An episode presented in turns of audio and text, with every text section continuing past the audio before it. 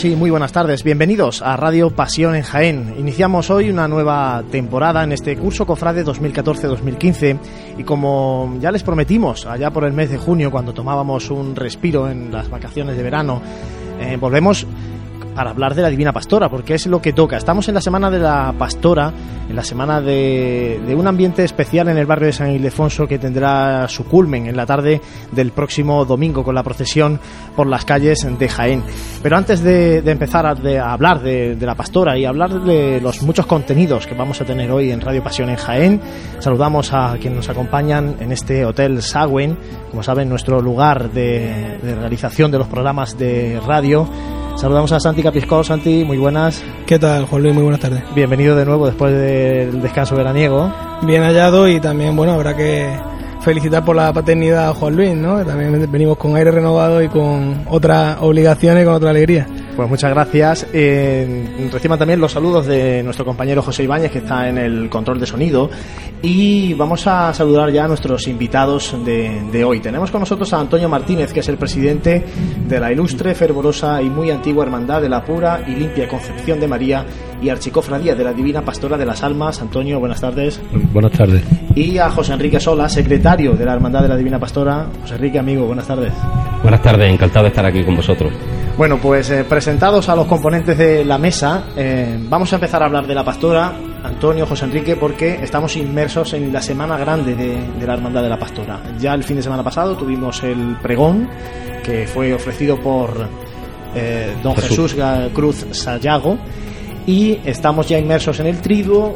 Quiero que nos contéis un poco qué vamos a tener en estos próximos días, que son los días grandes de la pastora. Muy bien, Juan Luis. Pues tal y como has contado, efectivamente este año eh, las fiestas se van a desarrollar un poquito más amplias que como es costumbre en otros años, porque hemos tenido el pregón con una semana prácticamente de antelación, precisamente porque las circunstancias del pregonero así así no, no lo aconsejaban. ¿no? Eh, tuvimos el día 29 viernes en el Hospital San Juan de Dios el, el 20 pregón ya de exaltación a, la Divina Pastora de las Almas, que nos acompañó un devoto pastoreño magnífico, fue uno de los mejores pregones de verdad que, que se han escuchado dentro de lo que que es una, un atril, un atril pastoreño. Jesús Cruz Sayago de San Lucas de Barrameda nos, delitó a todos los presentes y, fue el pistoletazo de salida, el albadonazo definitivo para empezar lo que es con nuestras fiestas definitivamente a partir de este jueves, si Dios quiere, como en el momento en el que estamos, el jueves día 4, 5 y 6 con el triduo y lo que es la fiesta principal el domingo de Pastora, el día 7 de septiembre que empezamos desde muy tempranito con el desayuno de hermandad para concluir con el desfile procesional o el paseo de la Divina Pastora por la calle de Jaén, ¿no? Antonio, ¿cómo vive el presidente, además en su último año de este primer mandato, está la llegada de, los días grandes de la pastora? Pues, pues muy bien, deseando de, que llegue el día grande. Eh, en primer lugar, hoy es también el día grande, porque hoy es cuando jueves vamos a la casa del hermano mayor a recoger la Virgen y allí celebramos un pequeño acto, que es un día muy bonito también, un día grande también para la familia del hermano mayor, y ya hoy se comienza el triduo, pero deseando que llegue el día grande, el día grande es lo mismo, el desayuno, casa, la casa del hermano mayor también, de, de perdón, de la bandera mayor, y luego ya después llega, llega la fiesta, que es la fiesta principal, la misa que será a las 11 de la mañana, cuando la Virgen está más esplendorosa, más guapa allí en el altar, que la verán ustedes, yo no sé lo que la basílica se queda espléndida esa mañana, cuando llega allí y ves la, la Virgen en el altar, con tantas flores, la iglesia llena de gente, te se pone, cuando entra por la puerta, la carne de gallina de ver el altar tan primoroso. No sé qué es lo que tiene la pastora, pero por donde va se van abriendo todas las puertas. Y allí en San Ildefonso pues pasa igual. Aquello está precioso cuando está la Virgen en el altar. Y deseando de que llegue el domingo, nada más que para, celebrar la misa. Después de la misa, pues ya como conoceréis todos, se va iniciando el día y tenemos el volteo de bandera. El volteo de bandera que cada día pues se va la gente, mm, bueno, entre los que somos llevamos más tiempo volteando la bandera, pues parece que hay pique, pero no, no es así. Y algunos no se atreven a voltear la bandera porque creen que van a hacer el ridículo. Y el ridículo no lo hace nadie, por si me sentí en la radio, porque a todos se nos ha caído siempre la bandera al suelo. Así que podáis coger la bandera todos los cofrades que queráis, que aunque se caiga al suelo, os haremos palmas y seguiremos volteando la bandera. Antonio, eh, coméntanos, porque lo tenía un poquito más adelante para hablar de eso. Háblanos, ¿de dónde viene este concurso de, del volteo de banderas que se hace en la plaza de San Ildefonso, que congrega mucha gente en la mañana del domingo de la Pastora? Pues eso viene de, toda la vida, desde que se iniciaron las fiestas. Eso es un agradecimiento que todos los cofrades le han dado como una gracia a, la Virgen. Es un volteo arriba al cielo. Si siempre es como darle un, viva a la Virgen, es un agradecimiento que se le da y se expresaban así todos los cofrades, eh, mayormente eh, era así, que no era de otra forma. Es como, como una plegaria más, ¿no? en la Plaza de San Alfonso, una vez que, que, todos los pastores, como decían los antiguos, y de eso se ha, se ha, rememorado muchísimas veces en los pregones, ¿no? Como decían los antiguos, una vez que eh, se ha confortado, se ha reconfortado el espíritu con eh, Jesucristo dentro, hecho hostia vivas y todo el tema, pues se sale a la plaza para homenajear a la Madre con, con las plegarias, mandando el trapo al cielo, ¿no? Son realmente oraciones de, de los pastores jaeneros, ¿no?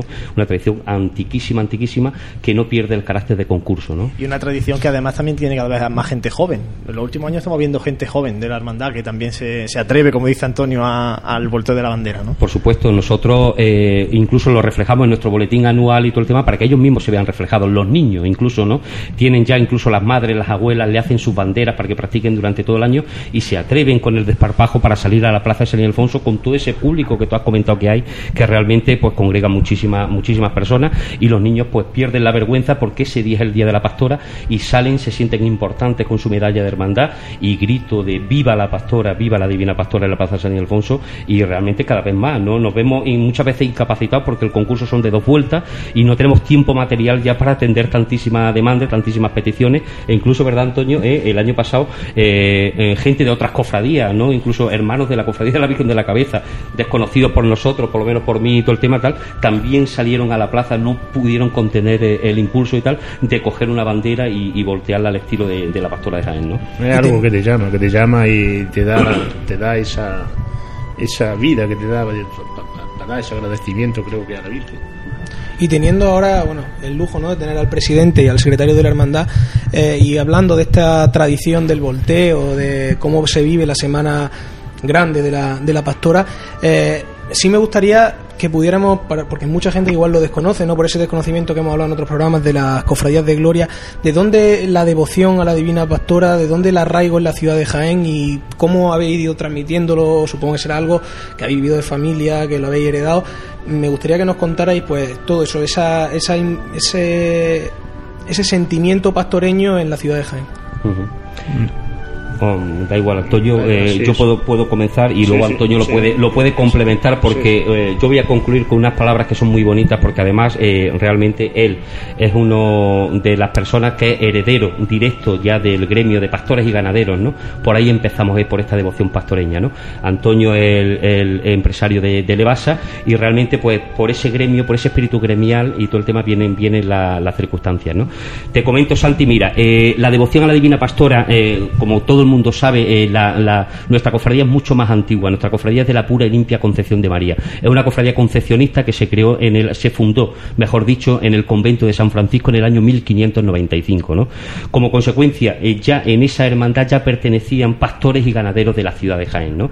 Entonces, con el paso del tiempo, eh, pues esa, cofradía pues mantenía el espíritu gremial y de forma ininterrumpida hasta que dio la circunstancia, la milagrosa circunstancia, entre comillas, de que en 1703 nació la devoción a la Divina Pastora. Nació gracias al sueño de Fray Isidoro de Sevilla cuando estaba en el convento la noche del 23 al 24 de junio. ¿no?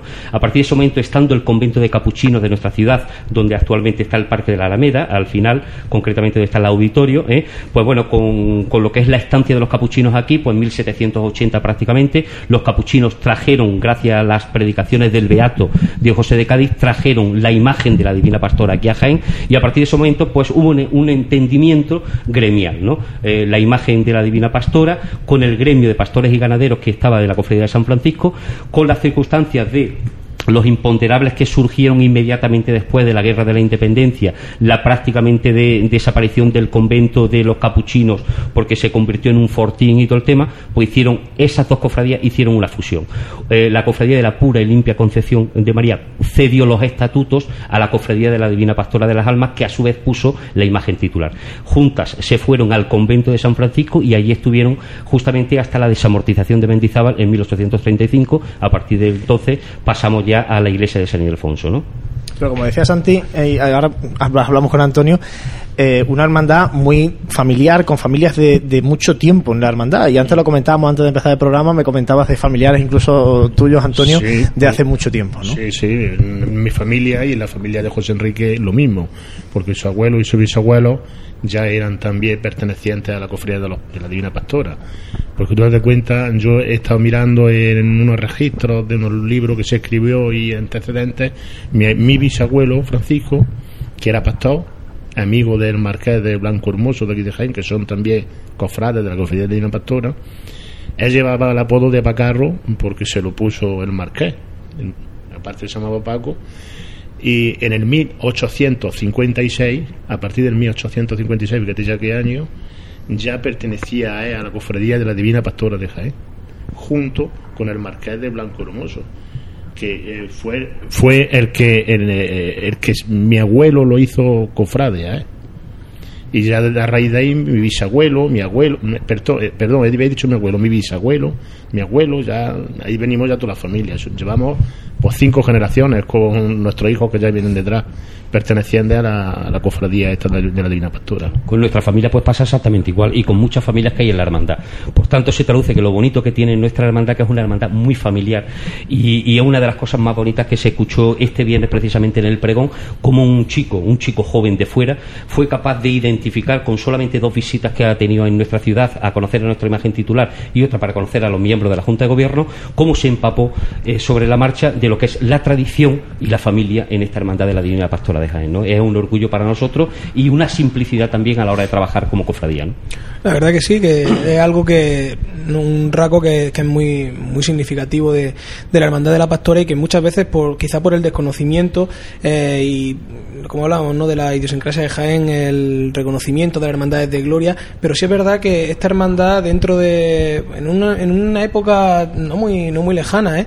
está viviendo ahora un nuevo resurgir, no sé, al menos lo que, lo que al cofrade le llega, al cofrade de a pie, es una hermandad que está ahora mucho más viva, con mucha más participación de su hermano y que también hablaremos ahora mismo un, poco más tarde, ¿no? De, de, ese, de esa vinculación del cuerpo de costaleros con, con la hermandad. Bueno, la cofradía nuestra eh, sí ha tenido un nuevo resurgir, pero hemos tenido la fortuna de toda la vida que nunca ha desaparecido, nunca se ha hundido, nunca había una derrota en la cofradía, porque José Enrique lo puede decir, desde que conocemos la historia nuestra, desde el 1800 y pico, no, no, no ha llegado nunca ni a desaparecer ni a disolverse ninguna junta de gobierno. Ha ido siempre eh, celebrándose una junta nueva, una junta nueva, terminando la legislatura, los mandatos y todo, hasta ahora, ¿no, José Enrique? Totalmente, de acuerdo. Vamos a mantener con ellos una primicia, ¿no? Porque me resulta muy interesante el toque que le está dando Santi a, esta tertulia, ¿no? Mira, eh, es que eh, nosotros nos sentimos tan orgullosos de, esta hermandad y nos sentimos tan pastoreños y que queremos que sepáis realmente que, bueno, una vez que cuando estaba como obispo aquí en, nuestra diócesis, don Santiago García de Aracil, os acordaréis, si no acordáis, ya lo, recuerdo yo, de que mm, procuró de que se hiciera una, una reestructuración ¿eh? o un, un, acoplamiento y, una, y una modernización de todos los estatutos de todas las hermandades. A partir de ese momento obligó, entre comillas, obligó de que todas las hermandades tenían que tener una comisión permanente dentro de su Junta de Gobierno. Ahí nos pillaba a nosotros a las hermandades que solamente teníamos la tradición de tener hermano mayor, hermano mayor anual. Eh, ahí hubo unas circunstancias, muchas reuniones en las cuales nosotros no queríamos perder, nos pasaba a nosotros y a otras hermandades también, como por ejemplo el caso del Rocío. ¿no? Y las hermandades de Gloria, principalmente. Correcto, efectivamente, las hermandades de Gloria. Porque, precisamente por lo que ha comentado anteriormente Antonio, para nosotros es un orgullo y una de las cosas más importantes que se celebra en el día de hoy, que es la visita de la en la casa del hermano mayor. Hoy día, para que lo sepáis, ser hermano mayor de la Hermandad de la Divina Pastora tiene alrededor de 30 años de lista de espera para ser poseedor de la imagen miniaturizada de terracota del siglo XVIII, para que esa persona la pueda disfrutar en su casa durante todo un año, hay 30 años de lista de espera. ¿no? Por tanto, es un acto importantísimo y muy peculiar en la hermandad, que es lo que estaba comentando anteriormente Antonio, las circunstancias nunca se han venido abajo, siempre hemos tenido, bueno, pues presidente, lo otro, tal, nunca le hemos dado mayor importancia. La importancia de nuestra hermandad es el cargo de hermano mayor. Importantísimo lo que se está viviendo hoy en la casa de la hermana mayor, precisamente Rocío Martínez Cordón, que viene del puerto de Santa María, una vinculación familiar, pero porque por motivos laborales tuvieron que marchar allí, ¿no? Pero realmente hoy es el día más importante para ella y el más triste a su vez, porque se ha tirado un año con la imagen mm, rociándose, aunque parezca, parezca mentira, pero se pone el vello de punta, en llenándose de gracia de esa imagen allí, porque os sorprendería realmente cómo un cofrade pastoreño realmente disfruta el tener la imagen y la cantidad de cosas buenas que le pasan a lo largo de ese año y la cantidad de, bueno, en definitiva, de gracias, ¿no? No podemos profundizar en este tipo de cosas porque el alma y el espíritu realmente no, eh, bueno, pues a lo mejor algunos no lo podrían entender, ¿no? Y entonces hoy ya se despide, hoy sale la pastorcita de su casa y va a la sede canónica para que con la imagen titular grande comencemos el triduo y comencemos lo que es toda la celebración en honor a ella, para que el lunes, el lunes de pastora, que es una de las tradiciones más antiguas que tiene nuestra hermandad, se produzca el cabildo extraordinario de traspaso de hermano mayor a hermano mayor, que ese cargo ha sido ya elegido desde hace seis años. ¿eh? La hermana mayora que va a entrar este lunes, si Dios no manda otra cosa, ¿eh? está elegida desde hace seis años, de forma ininterrumpida, ostentando distintos, distintos puestos en la Junta de Gobierno, como son los cargos de abanderado, vicehermana mayor, sucesivamente. ¿Y esa figura cómo se, cómo se compatibiliza? Es lo que a mí me, me viene un poco, ¿no? Eh, porque hablamos de evidentemente, al haberse uniformado después del Estatuto Marco y tener una permanente, ¿cómo, eh, ¿cómo se compatibiliza ese hermano mayor, por ejemplo, en este caso que, que todo el mundo nos viene el presidente de la hermandad, nos viene con el hermano mayor, ¿no? Y en este caso esa duplicidad, que supongo que no tendrá nada que ver el puesto de presidente con el de, con el de hermano mayor. Por supuesto, no tiene absolutamente nada que ver. Eh, lo que pasa es que es obvio que a la hora de la gestión de la hermandad, pues el cargo, el cargo de hermano mayor mm, pierde un poco de importancia, ¿no? El hermano mayor mm, mm, coge la importancia durante las fiestas. Eh, participa en todos los cabildos, se le invita a todas las reuniones, obviamente, pero durante la festividad es el protagonista, el verdadero protagonista, donde elegantemente la comisión permanente, la terna, empezando por el presidente, cede ese protagonismo al cargo de hermano mayor, pero precisamente por hacer honor a la tradición. Durante el resto del año es el presidente, junto con su terna y el resto de equipo con vocales y tal, el que gestiona, el que gestiona la hermandad. La mayor parte de las veces durante el año prácticamente los hermanos mayores ni acuden ni los cargos de abanderados, ni los cargos de alcalde, lo son cargos propiamente de lo que es la organización de fiestas, pues no participan prácticamente en, los cabildos, ¿no? En las reuniones. Antonio, un tiempo de espera, decía José Enrique, seis años.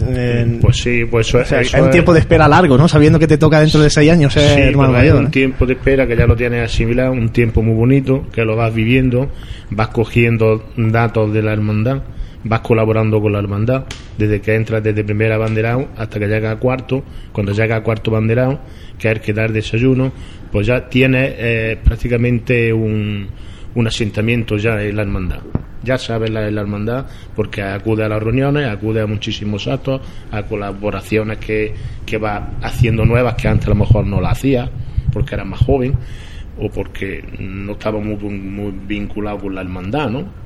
O lo que fuera. Normalmente no, aquí están todos vinculados y saben todo lo que van. Cuando entran de abanderado ya saben lo que les espera y está decidido a, llevar esos cargos. Bueno, pues hasta que llega a ser hermano, hermano mayor, pues llega a abanderado cuarto, luego llega a vicehermano mayor, que es otro cargo, que ya está con el hermano mayor apoyándolo, que prácticamente llega a, a ser hermano mayor. Y es lo que yo digo, debería de ser presidente estamos acostumbrados y yo me viene, no es que me venga largo el cargo de presidente, somos los que estamos velando por la hermandad, pero el hermano mayor siempre es el que ha velado por la hermandad, si no, no estaríamos hoy aquí. Esto es un cargo nuevo, como ya ha dicho José Enrique, que nos exigieron ponerlo y lo tenemos. Pero eh, antes seguíamos eh, igual, sin este cargo. Mm, no ni mejor ni peor, pero que seguíamos igual. Eh, otro modo de funcionar. El, el, hermano mayor pues, se tiraba un, como ya he comentado, llevaba ya cuatro o cinco, el cargo del hermano mayor y luego el, hermano mayor saliente, que estaba también ahí en la Junta y estaba velando por, por los proyectos anteriores que había hecho o el hermano mayor anterior. Entonces te tirabas tres años de otros tres años y prácticamente que es como si fuera un presidente de la cofradía o quizás con más respeto, porque cuando llegaba el hermano mayor a cualquier lado de la casa de cualquiera, coño, está aquí el hermano mayor de la pastora, y te miraban, yo creo que miraban mejor que al presidente, porque dice, ¿el presidente qué? ¿El presidente de la comunidad de Regantes? ¿El presidente de la comunidad de mi casa? ¿O el presidente de vecinos? Yo eso del presidente lo veo todavía raro en la, en la cofradía nuestra, porque yo eso lo hemos mamado después. Pero en fin, esto es lo que me espera y si creemos así, ya está. Y ya está. Bueno, después de las pinceladas en cuanto a la organización, que, es interesante conocer también, ¿no? Cómo, cómo funciona la organización interna de las Hermandades de Gloria. Eh, vamos a hablar de novedades de este año. Una de ellas, la que ya pueden ver los cofrades, el altar de culto que, está montado en la Basílica de San Ildefonso. Comentarnos un poco eh, cómo es este altar de cultos y, y, bueno, comentarnos por qué es la principal novedad de este año. Bueno, eh, precisamente eh, nosotros desde hace un par de años, una vez que comenzaron las circunstancias, los imponderables económicos de la mal llamada crisis y todo el tema y tal, pues nosotros bueno, hicimos un replanteamiento, concretamente Antonio, un replanteamiento económico de, reducir un poquito lo que es los gastos de, la hermandad. ¿no? Entonces realmente eh, estos gastos redundan en lo estrictamente imprescindible, que es la bolsa de caridad. Tenemos una bolsa, una bolsa de caridad muy importante, pero también lo que es en el mantenimiento del rico patrimonio que tenemos y poquito a poco lo que es el incremento, pero muy, muy levemente. Sí tenemos una asignatura pendiente en nuestra Basílica Menor, que es tener un altar de culto digno para nuestra imagen titular, ¿no?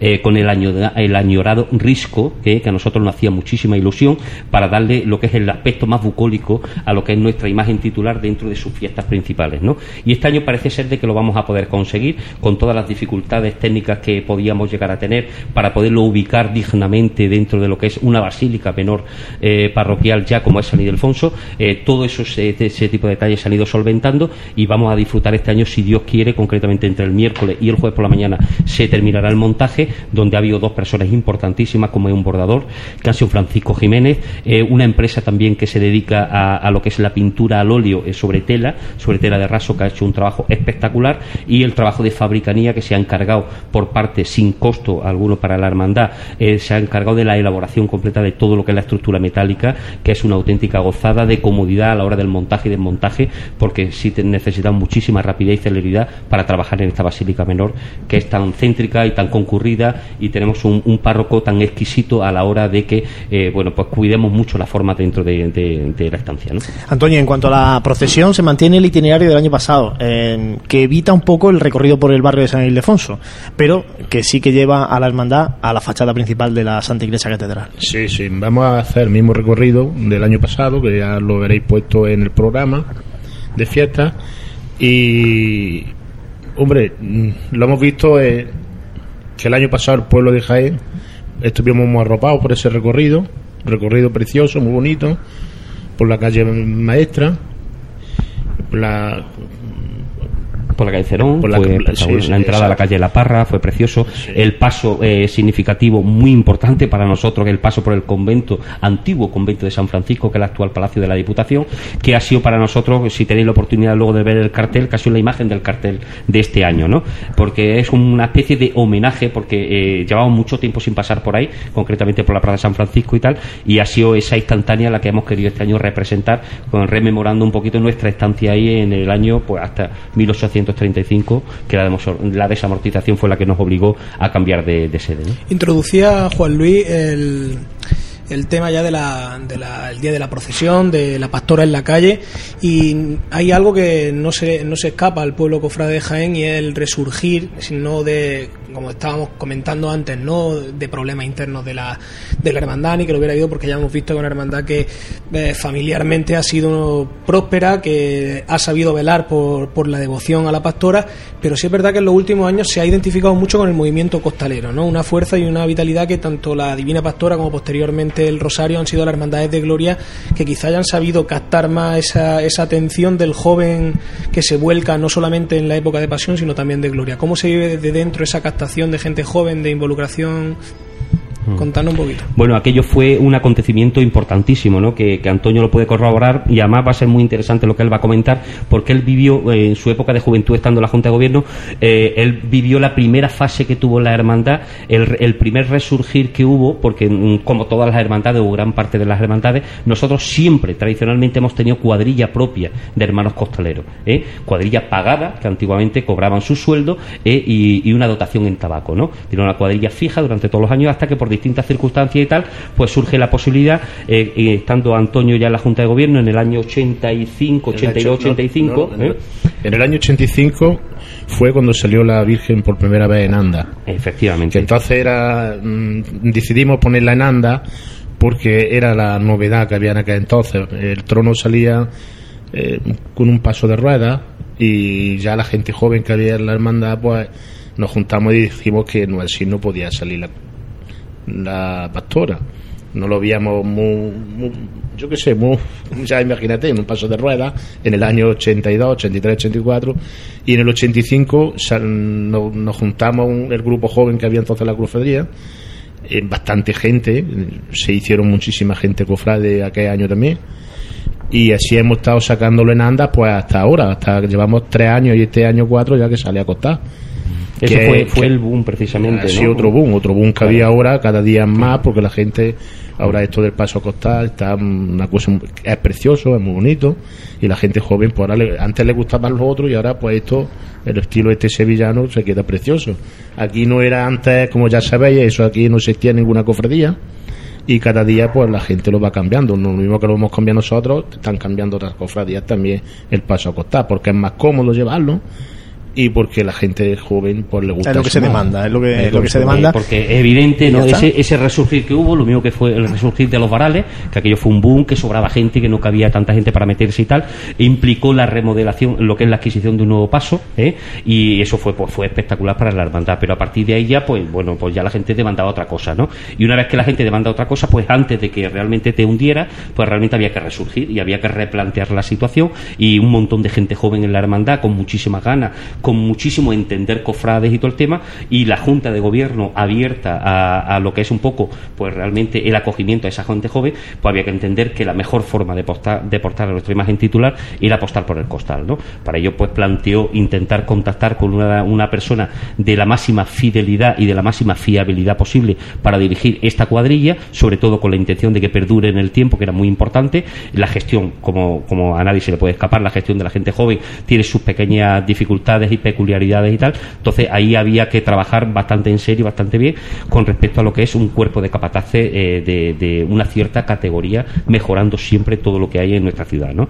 Contactamos con José Carlos, eh, se ha hecho cargo de la cuadrilla y gracias a Dios actualmente tenemos una cuadrilla doblada e incluso ahora mismo sobra gente y todo el tema y bueno, un, número importantísimo de hermanos costaleros que ya se están haciendo incluso cofrades porque no se le exige, ¿no? No se le exige ser cofrades, si se le exige una papeleta de sitio para poder portar a la imagen, pero bueno, se van dando por iniciativa propia de alta y tal, y gozamos ahora mismo de, de un, de un de un impulso de, de, gente joven, pues la verdad que es muy emotivo, muy, muy emocionante. Antonio pudo, pudo vivir conmigo este domingo que fue la mudada del paso a, a lo que es la sede canónica y tal, y, y, lamentablemente no cabíamos en la casa de hermandad, era imposible atender a tantísima gente como se dieron citas. Además, sí, hemos visto delante del paso de la pastora a Antonio Santiago, capataz de la Macarena, y este año vamos a tener también a un capataz de nombre en la Semana Santa Sevillana, como es Mariano Falcón. Exacto, efectivamente. Mariano Falcón Cachero, vamos a tener el honor de, que nos acompañe este año durante el desfile. Eh, es un gran, un gran devoto pastoreño también, al igual que Antonio Santiago, dirigen pasos pastoreños. Este concretamente eh, es más conocido en Sevilla por ser el capataz de la exaltación. Tiene muchísima amistad con nuestro grupo de capataces y mucha amistad con algunos miembros de la Junta de Gobierno. Y, y bueno, pues para nosotros es un orgullo que nos quiera acompañar en el desfile de, de este año, porque para los chavales, para estos costaleros y estos aspirantes a, bueno a pastoreños a pasear a la, a la, pastora por las calles de Jaén pues la verdad que para ellos es un orgullo sentirse por un instante seguramente que va a ser así dirigidos por, por las manos de un maestro capataz como es Mariano Falcón ¿no? bueno vamos a ir terminando esta primera parte del programa de esta entrevista con Antonio Martínez con José Enrique Sola para hablar de la Divina Pastora y antes de finalizar sí que quería eh, hablar con Antonio porque este es su último año como presidente de este primer mandato de después de que pasen todos estos días de la, de la fiesta de la pastora, que ahora daremos más detalles cuando demos la agenda cofrade, les contaremos los horarios y lo que no deben perderse a lo largo de todo este fin de semana. Eh, Antonio, la pregunta del millón. ¿Habrá elecciones próximamente? ¿Se presentará otra vez Antonio Martínez? Pues, hombre, elecciones tiene que haber. eh, hacemos siempre eso a último de año, cuando ya lo tenemos todo más o menos ajustado. Y pues no sé, quizás que me presente, no sé, depende de las circunstancias. El apoyo que me den los cofrades, si quieren que me presente, me presento, y si no, pues le damos paso a otra persona. Yo no soy de los que se acomodan en un sillón y espero que me echen. A mí no me gustaría que me echaran nunca de un sillón y si me tengo que ir me voy antes de que me echen. Ahora que yo siempre estaré apoyando al presidente que haya, al hermano mayor, a su junta de gobierno y estaré siempre velando por la Virgen de una manera o de otra, siempre estaré ahí con ellos, como han estado nuestros antecesores y nosotros no los vamos a defraudar, por supuesto. Tenemos que velar por la cofradía y aunque estemos ahí en una sombra, seguiremos velando por ella. Me da a mí que va a tener el respaldo y el apoyo de, de la gente. Antonio, eh, te vamos a despedir porque sí que tienes compromisos, de hecho, pastoreños también en estos días tan ajetreados. Vamos Sí, a sí. despedirte agradeciéndote muchísimo que hayas estado con nosotros hoy aquí y vamos a seguir ahora con José Enrique también para hablar de nuestro periodo de tertulia. Muchas gracias, Bueno, Antonio. buenas- a vosotros y buenas tardes y os espero que nos acompañéis en esta fiesta. A partir de hoy es el pistoletazo de salida y que estáis todos invitados. Bueno, pues eh, muchas gracias Antonio Martínez. Vamos a hacer un mínimo alto y enseguida volvemos. Vamos a hablar de todas las noticias que ha dado este verano especialmente peculiar, porque ha dado muchas noticias eh, cofrades, a pesar de ser meses de baja actividad supuestamente. Y volveremos también ahora con, con la tertulia.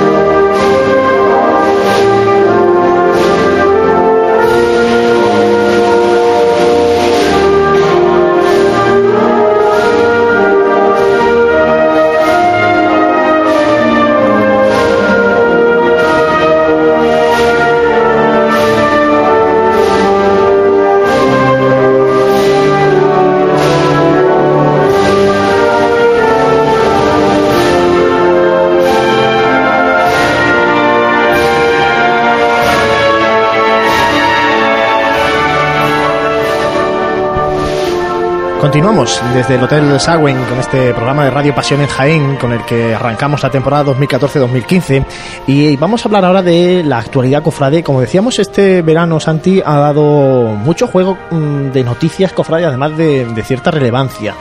Eh, porque llama la atención que los meses de julio y agosto eh, sigan teniendo tanta actividad las hermandades, ¿no? Un poco un periodo Sí. de vacaciones para, para coger fuerza Es de como cara al si, curso si el impasse no se hubiera no se hubiera producido. Bueno, la verdad es que nos llegan bastantes noticias a la, a la redacción de, de Pasión en Jaén y la que, que más nos llamó la atención, ¿no? También por la por la repercusión en la dimisión de la terna de, en la Hermandad del Resucitado. Ya bien comentada y recogida por, por Pasión en Jaén, la hermana mayor, eh, la vicehermana mayor y el administrador han decidido poner punto y final a este segundo mandato y cuando le quedaba apenas un año ¿no? para terminar y ofrecerán en esa asamblea pues que se celebrará el día 7 de septiembre eh, los problemas por los que se ha tomado esa decisión. Esperemos que quede todo aclarado y que cuanto antes pues se restablezca la normalidad en, en dicha hermandad. y se van a convocar elecciones. eh, se va también a informar del calendario electoral en la hermandad del, del resucitado. Más noticias, Santi. Y con motivo de, de seguir con la Hermandad del Resucitado, nos encontramos con que este año no se celebrará el Vía Lucis con María Santísima de la Victoria, que tendría lugar eh, pues más o menos en esta, en, esta día fe- 8. en esta fecha el día 8 de septiembre y sí celebrará la onomástica de la Sagrada Imagen en la Basílica Menor de San Ildefonso con el rezo del Rosario que será a las 20 horas y posteriormente pues se celebrará la Eucaristía a las 20.30 con su posterior mesa mano. Y otra noticia también que ha llamado mucho la atención y es que eh, este año, en 2015, este año no el próximo año, pasa que ya estamos con el curso, en 2015 la Hermandad de Santa Catalina celebra el 50 aniversario de su refundación y hay un acontecimiento interesante que ya han anunciado la, anunciado la propia Hermandad. Sí, es que según ha comentado la cofradía por redes sociales, Santa Catalina saldrá de la parroquia de la Inmaculada y San Pedro Pascual, que está en el barrio de la Glorieta, y lo hará el día 22 de noviembre con dirección a la Santa Iglesia Catedral. Posteriormente, ya el domingo 23, después de celebrar la Eucaristía en el, en el templo catedralicio, saldrá en romería hacia su capilla del castillo, la cual lleva su nombre. O sea que vamos a tener a, a Santa Catalina saliendo de la Santa Iglesia Catedral un acontecimiento sin duda relevante y algo, algo para, para guardar en la, en la historia.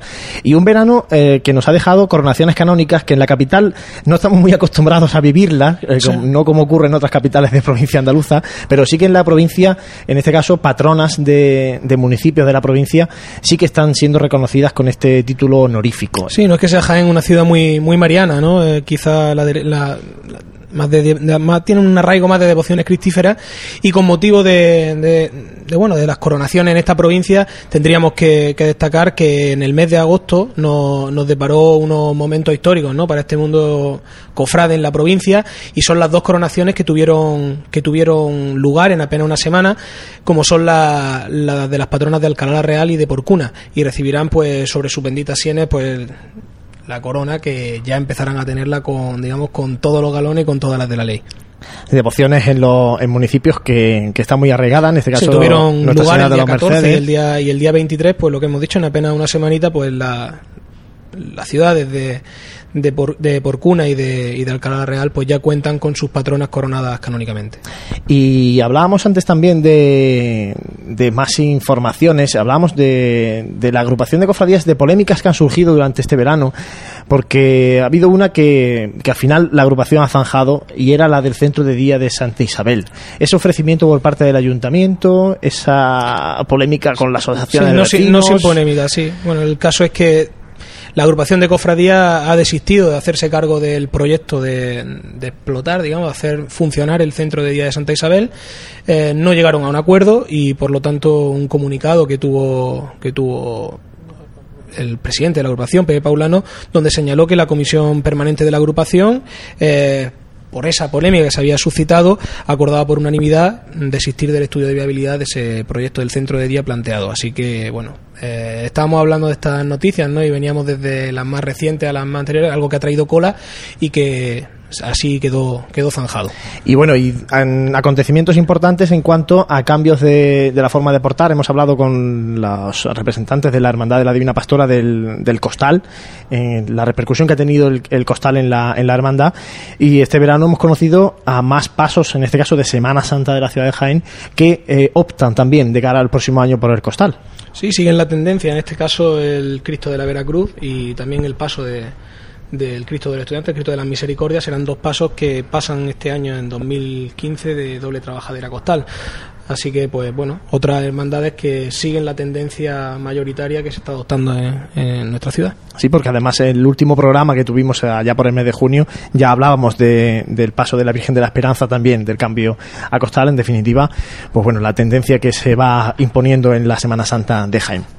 Ese ha sido el repaso a las noticias y ahora vamos a comentarles lo que, lo que va a acontecer a lo largo de este largo fin de semana, porque el día 8, con la festividad de la Natividad de la Virgen, eh, también es una fecha marcada para, para muchas hermandades de, de, la ciudad de Jaén y celebran la fiesta de su imagen mariana, la fiesta principal de estatutos, el día 8 de septiembre. Por tanto, comentarles, eh, tanto hoy, día 4, mañana, día 5 y 6 de septiembre, se celebra el triduo en honor a la Divina Pastora de las Almas, a partir de las 8 de la tarde en la Basílica Menor de San Ildefonso un triduo que está oficiado, que, que, cuenta como predicador con el reverendo señor don Antonio José Morillo Torres, párroco de San Pedro Apóstol de Castillo de Locubín.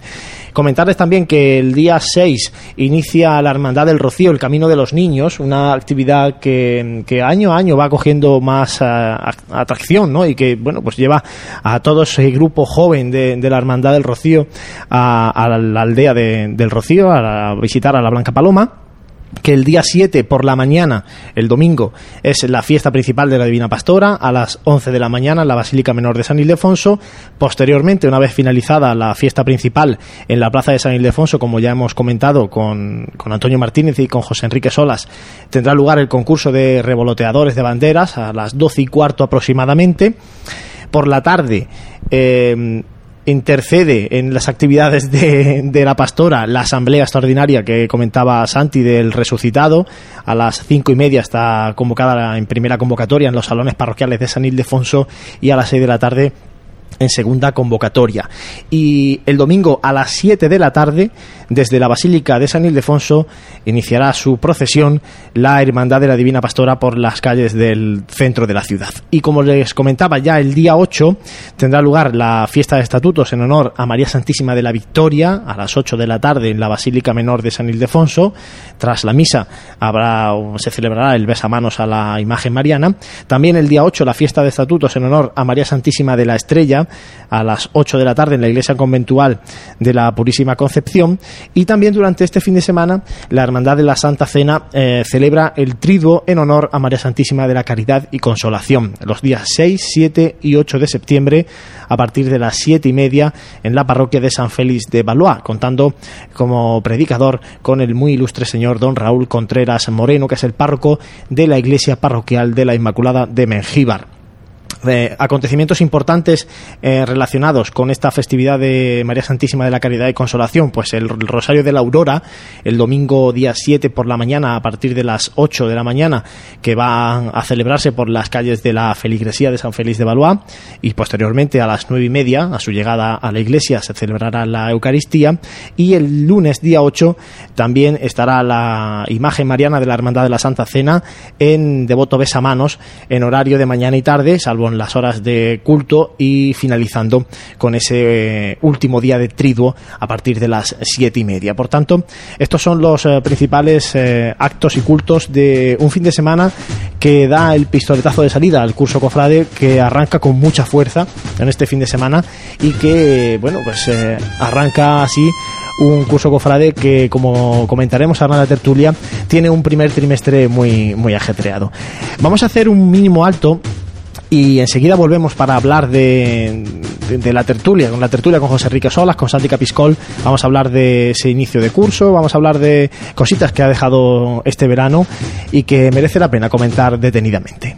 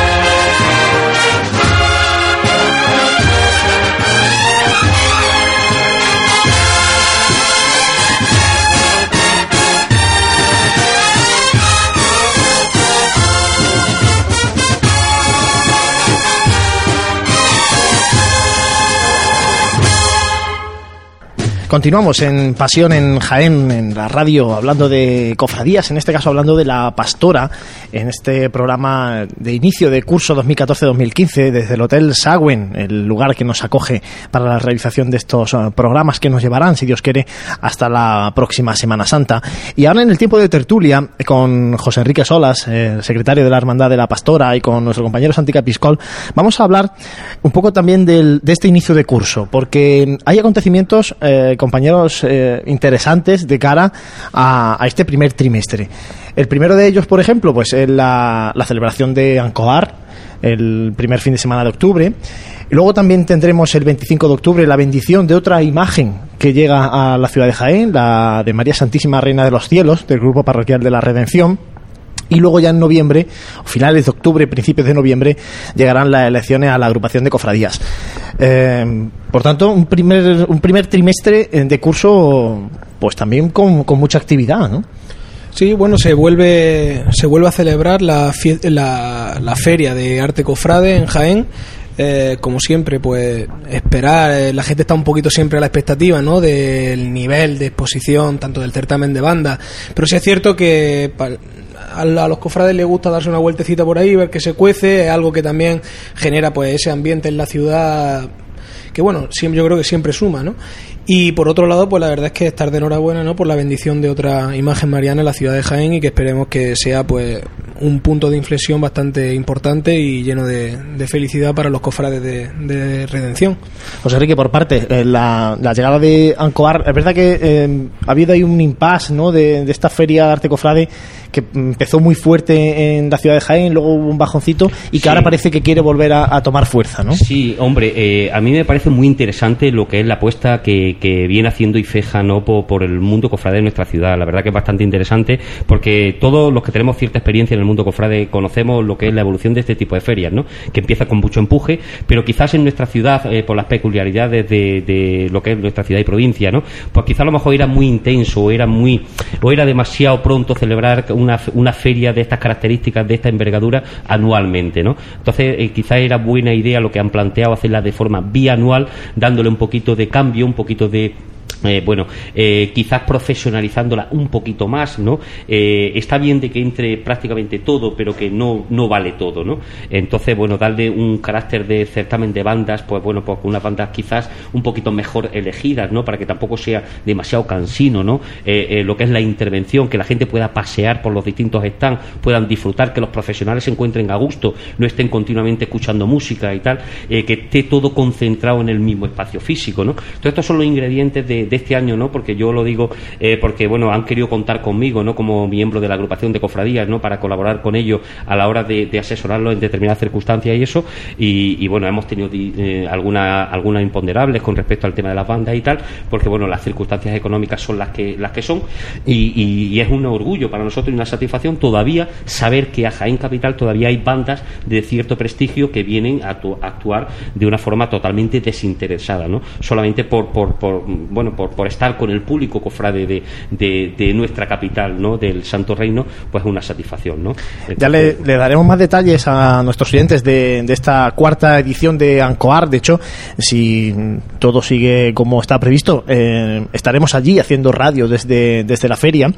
Y hablando de la bendición de María Santísima Reina de los Cielos, enganchamos un poco con la nueva imaginería que está llegando a Jaén. En estos dos últimos años, Hemos, ha llegado la, imagen mariana de la Hermandad del Silencio, las imágenes titulares del Grupo Parroquial de Gran Poder, esta nueva imagen, las del cautivo también, que son muy recientes, en definitiva se está enriqueciendo la, la imaginería cofrade de, de Jaén. Y, las que están por venir también, que yo sé que no las he querido decir, pero te lo voy a decir yo, que son las del lavatorio, ¿no? Las del lavatorio ya hablaremos un día que vamos a tener aquí a la hermandad. Claro, claro, pero también hay que decir que las dos imágenes del lavatorio están a punto de llegar también, ¿no? Los trabajos están muy avanzados eh, por parte del imaginero por el cual apostó esta hermandad, una hermandad que quería apostar por gente de Jaén, y tenemos un imaginero buenísimo a nivel nacional que es de Jaén, lo que pasa es que está afincado, afincado en Madrid, que es Antonio José Martínez Rodríguez, que tiene tanto prestigio que precisamente sus propios compañeros le dotan el premio de Hornacina en los distintos años, concretamente tres o cuatro años consecutivos. ¿no? Es de Beat de Segura, pero trabaja en Madrid y es un genio de, lo que es la imaginería,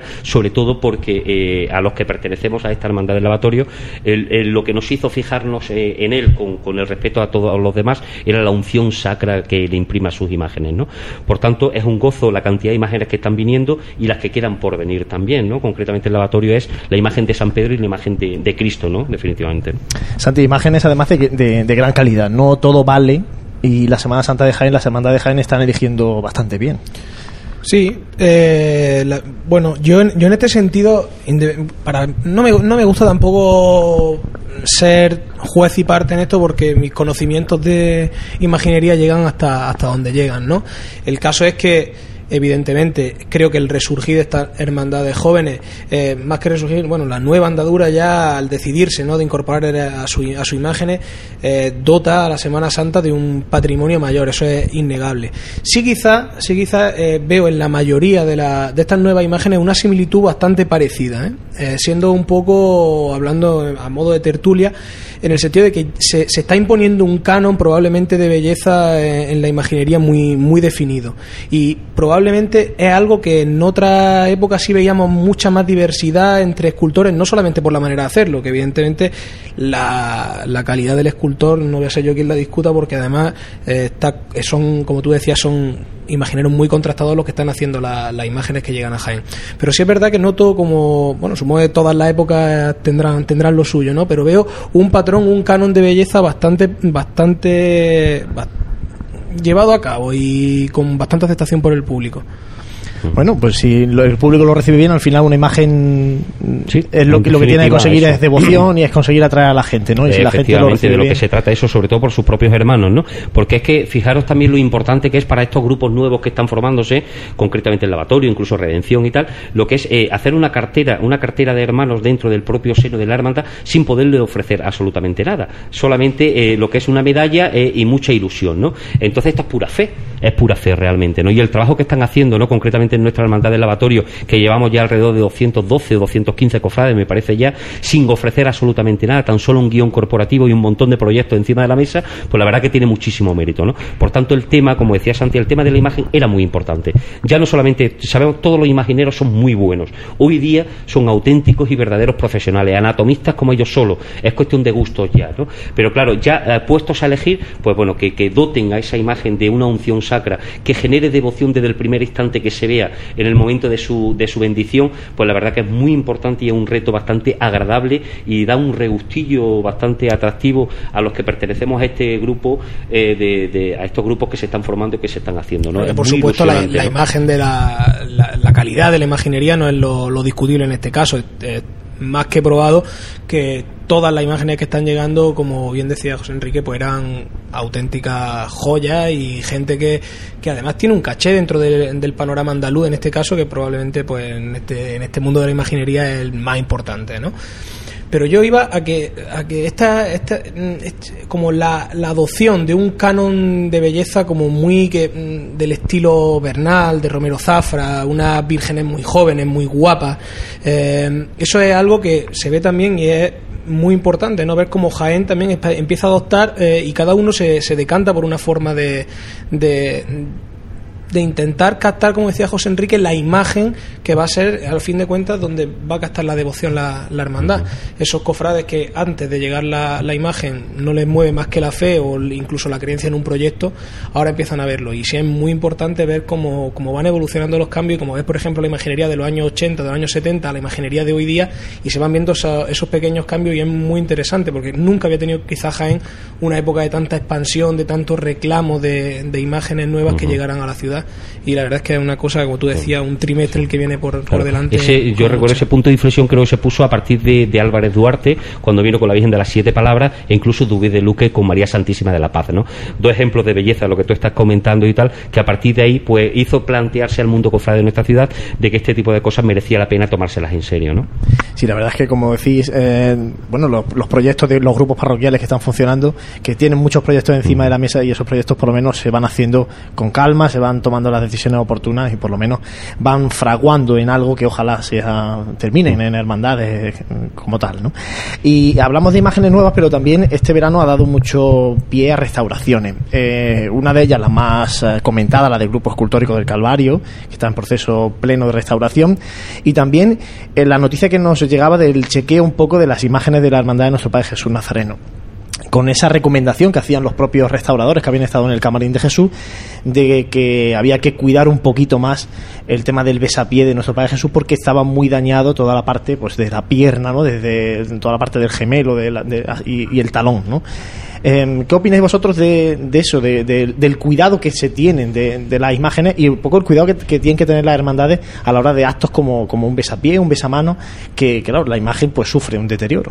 Claro, totalmente. Yo, con, con respecto a la imagen de, de, nuestro Padre Jesús, es un, es un riesgo, ¿no? Es un riesgo que, que cometes eh, cuando tú tienes una imagen de tantísima devoción popular, ¿no?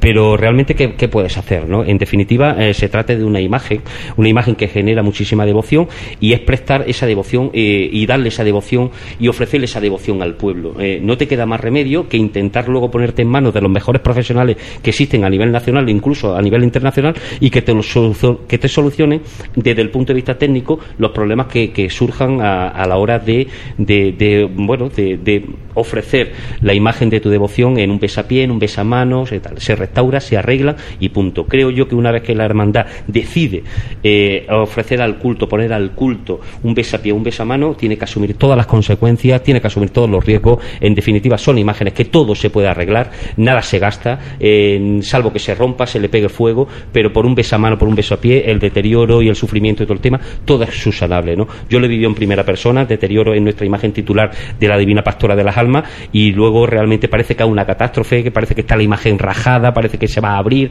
y para nada en absoluto salta la policromía, que en definitiva son repintes, pinturas y todo el tema, que con el paso del tiempo, bueno, pues, pues se limpian, se vuelven a policromar y se quedan intactas, nuevas, tal y como las concibió el imaginero de la época en su momento y punto. Hombre, está, claro, está claro que el restaurador te va a decir que no es lo ideal, ¿no? Pero una recomendación.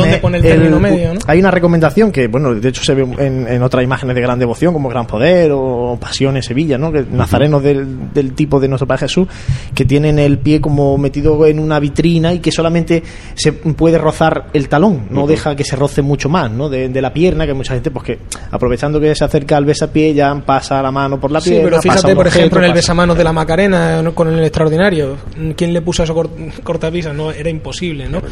Yo creo que ahí lo difícil es como en casi todo, ¿no? Ponerle el punto medio de, porque evidentemente la razón te dice que tienes que tomar una medida, que tienes que tener una precaución, que es una imagen con aparte ya de la unción religiosa, de, de, todo el, el, valor sentimental, de las devociones que despierta, la talla, ¿no? La talla es una talla importante. Ahora, ¿cómo, cómo controla esa, esa devoción? Al final siempre estamos en el mismo, en el mismo debate, ¿no? lo aconsejable desde el punto de vista técnico seguro que no es que la gente le pase la mano o, o la esté besando. Ahora, ¿quién, le pone el cacabel al gato? Efectivamente, es muy, muy difícil, ¿no? Ir contra o, ponerse enfrente o enfrentarse, mejor dicho, a la, a la religiosidad popular, la verdad que es un riesgo que yo creo que eh, en estos momentos la cofradía de nuestro Padre Jesús no, no puede asumir ni puede arriesgar a cometer, ¿no? Porque, bueno, es absurdo, entre otras cosas, ¿no? Porque este tipo, las cosas de la devoción, yo creo que son cosas del pueblo y lo único que tienen que preocuparse e intentar es canalizar lo mejor posible desde el punto de vista artístico, técnico y lo que es los posibles imponderables que pueden llegar a surgir intentar hacerlo lo mejor posible para que todas las partes eh, salgan pues salgan ganando, ¿no? Salga el pueblo y la cofradía, por supuesto. Y expectantes estamos del grupo escultórico del Calvario, a ver cómo, cómo queda, porque en principio está previsto que la Semana Santa del próximo año pueda volver a procesionar este grupo escultórico, una joya de la Semana Santa de Jaime. Pues seguramente quedará espectacular, ¿no? Estupendamente, ¿no? Sabiendo la gente que hay detrás de ahí, de los que están apadrinando este tipo de proyectos y la cantidad de, de, bueno, de, de acciones que están llevando a cabo para poderlo financiar, como la venta de pulseritas y la cantidad de, de, bueno, de detalles que realmente la, la, ilusión que tiene toda esta gente, pues creo que va a quedar maravilloso, vamos, creo que no va a haber ningún problema. toda la imaginería de la Hermandad del Santo Sepulcro, porque ya empezaron por la urna, ahora en este caso el grupo escultórico del Calvario y bueno, pues desear que la, que la restauración sea exitosa, que seguro que lo será, y poder disfrutarlo porque desde luego yo creo que es un paso que es santo y seña de, nuestra Semana Santa. Bueno, y para finalizar este pedido de tertulia, compañero, y aprovechando que tenemos aquí a José Enrique, hasta donde pueda, José Enrique, porque eres miembro todavía de la Comisión Permanente de la Agrupación de Cofradías, eh, se aproxima elecciones a la agrupación de cofradías y otra vez con dos candidatos. Eh, se va a volver a presentar el presidente actual, José Paulano, y también se va a presentar Francisco Latorre, que es el vicehermano mayor de la Hermandad de la Soledad. Ha anunciado también que se va a presentar. Eh, algo distinto a lo que era habitual hasta que eh, hace tres años hubo también dos candidatos a presidir la agrupación de cofradías cuéntanos hasta donde puedas un poco eh, los plazos que, van a, seguirse de este calendario electoral que está prácticamente inminente. Claro, eh, pues los plazos más o menos los que todos conocemos a nivel de estatuto marco de, lo que es nuestra diócesis. Eh, creo que aproximadamente estamos pendientes ya de, de, convocar una comisión permanente para convocar el preceptivo pleno del pleno el pleno ordinario que dará pie a lo que es ya lo que es la convocatoria de oficial de las elecciones a partir de ahí se abre el plazo típico de las candidaturas y tal, y prácticamente se van a cumplir los mismos plazos de elecciones de, hace tres años, ¿no? Serán a finales, finales de octubre, incluso principios de septiembre. Vamos a intentar que sea inmediatamente después de la feria para que tampoco se prolongue demasiado en, el tiempo. Y como bien has comentado, efectivamente hay dos candidatos, eh, intenta repetir en, su mandato, porque hay muchísimos proyectos, como es lógico, pendientes eh, de acometer e incluso de concluir y finalizar por parte del actual presidente, como es José Paulano Martínez y, el nuevo candidato que es Francisco Latorre, un señor también cofrade con muchísima experiencia en el mundo de, las cofradías de, nuestra capital y todo el tema que, creo que afronta el reto de ser presidente eh, con muchísima ilusión, con muchísimas ganas. Eh, creo que tendrá un equipo lo suficientemente capacitado como para intentar hacer las cosas lo mejor posible, pero en definitiva eh, vuelva a pasar, como has comentado, con lo que pasó hace un par de años, ¿no? dos candidatos, bueno, que no sé si será bueno, será malo, quizás sea mejor que haya tres o cuatro, ¿vale? Para, para que realmente, bueno, pues la gente no tenga tantas dudas a la hora de elegir y a la hora de tener que, votar para fraccionar un poquito lo que es el corazón, ¿no? Eh, creo que todo saldrá pues como está previsto y que gane el mejor, que realmente, bueno, pues van a ser los cofrades y los hermanos mayores y representantes de las distintas cofradías de pasión y de gloria los que van a decidir el futuro de la agrupación de cofradías de nuestra ciudad, ¿no? Santi, al final, eh, cuando hay dos candidaturas, tanto a elecciones de alguna cofradía como en la agrupación, surge el, el por qué tiene que haber dos, ¿no? Y al final, democráticamente, es, bueno, ¿no? Que haya, que haya diferentes opciones, ¿no? Y en este caso, de cara a la agrupación, que las mm, treinta y tantas cofradías de pasión y gloria de la ciudad de Jaén, pues puedan elegir el proyecto que más le, interese, ¿no? Yo lo único que pido es, como siempre, ¿no? En cualquier proceso electoral y más, hay que ser, yo creo que excesivamente o por lo menos muy consecuentes con dónde nos presentamos y y a qué representamos si hay que tener cuidado en cualquier elección, en una, en una elección de este tipo, a presidente de, la agrupación de cofradía, a presidente, en este caso, hermano mayor de una hermandad, lo único que puedo pedir, como decía José Enrique, que gane, que gane el mejor, que será el que elijan los representantes de la hermandad en el foro adecuado. Y pues sinceramente, pues que todas las rencillas, que todas estas cosas que normalmente suelen traer con el roce y con la actividad, pues se minimicen lo máximo posible y que en realidad lo que veamos sea, como tú decías, un proceso democrático, normal y que, bueno, pues si hay dos maneras de entender que se puede hacer lo mejor para la, para la Semana Santa de Jaén, pues que sean los representantes de la hermandad los que, los que elijan a su candidato. Claro, Santi, yo y, Juan, lo, yo lo he vivido porque llevo en la comisión permanente, eh, por fortuna o por desgracia, llevo muchísimos años, ¿no? Eh, estuve seis años con José María Mariscal y he estado tres años con, con José Paulano y realmente lo que sí es cierto y, es indudable y a nadie se le escapa como cofrade jaenero, tanto de pasión como de gloria, como yo soy, eh, de que en la institución de la agrupación de cofradías necesita necesita fortalecerse, necesita endurecerse, necesita hacerse firme y fuerte y tiene que ser una institución respetada dentro de lo que es el mundo sociocultural de nuestra capital. ¿no? Eh, tiene que hacerse respetar, tiene que hacerse valer y tiene que estar lo suficientemente bien mirada a nivel institucional como para que realmente sea una institución del prestigio que los cofrades nos merecemos. A partir de ahí, pues bueno, pues yo creo que se están dando en ese camino, ¿no? Ya José María lo emprendió, creo que los otros presidentes anteriormente también hicieron lo que pudieron, ¿eh? y es lo que se debe de desde mi punto de vista, lo que se debe de seguir haciendo, porque realmente eh, es lo que, lo que la ciudad merece para beneficio de tanto las hermandades de pasión como las hermandades de gloria. El intentar, e intentar, como yo he leído últimamente en los medios de comunicación eh, por parte de algunos de los candidatos que se presentan, de que la agrupación no puede ser una cofradía más, creo que es un error. ¿no? Creo que hay que estar dentro de la agrupación de cofradía para entender que no es una cofradía más. Yo creo que a nadie se le escapa de que la agrupación de cofradía lo único que ha intentado es eh, aglutinar, intentar eh, hermanar lo máximo posible, intentar hacer determinadas actividades en común que, bueno, que en definitiva hay gente pues que creo yo que no lo ha querido entender realmente con la buena fe y con el corazón abierto como realmente por parte de la comisión permanente se ha intentado transmitir, ¿no? Esto es cuestión de gustos porque para gustos los colores, pero realmente sí queda de manifiesto y yo doy fe de ello y, y soy testigo de que realmente los presidentes que ha habido y los presidentes que hay actualmente lo único que han hecho es fortalecer y hacer de esta agrupación de cofradías que estaba tan, eh, estaban tan denostada en lo que es la ciudad de Jaén, tanto a nivel empresarial como a nivel institucional, como a nivel político incluso, y tenía tan poco prestigio que realmente no te abrían ni una puerta cuando, cuando tú te presentabas a la hora de solicitar lo más, lo más simple. ¿no? Creo que eso se ha ganado, se ha conseguido algo de más prestigio, algo de más fuerza, creo que se están intentando hacer en la medida de lo posible algunos proyectos bastante interesantes que están pendientes de concluir y creo que, que bueno que realmente ese es el camino que se debe de continuar, tanto por un candidato como por parte del otro. Intentar volver hacia atrás de lo que la agrupación ya fue, que realmente es impensable, mm, creo yo que los cofrades de ahora, los cofrades del futuro, los jóvenes, no queremos que nuestra agrupación de cofradías vuelva a ser lo que fue en los años 60, en los años 70 o en los años 80, ¿no? Esa es mi opinión personal y, la quiero la quiero transmitir, ¿no? Muy bien. Pues estos micrófonos de Pasión en Jaén y de Onda Jaén Radio estarán abiertos para los candidatos, ya los traeremos por aquí para conocer sus proyectos, su equipo y un poco para que ustedes conozcan pues eh, las diferentes opciones que se presentan a la agrupación de cofradías. Nosotros no tenemos tiempo para más hoy. Eh, agradecemos a José Enrique Sola su presencia en este hotel Sagüen de la ciudad de Jaén para compartir con nosotros esta tarde de radio. Eh, muchas gracias José Enrique por estar con nosotros. Encantado y, y, ha sido un placer, la verdad. Gracias a vosotros por invitarnos. ¿eh? Y Santi, eh, despedimos hasta dentro de dos semanas que volveremos a hablar de, de cofradías desde este espacio para mantener viva la llama de, del cofrade jienense. Sí, seguimos con la gloria, ya terminamos con la, con la pastora, haremos un resumen de todo lo que, lo que aconteció y nos volcaremos con la festividad del Rosario. Bueno, pues hasta aquí este programa de Radio Pasión en Jaén. Reciban los saludos de José Ibáñez en la técnica y de Juan Luis Plaza y les emplazamos adentro de un par de semanas para hablar otra vez de cofradía.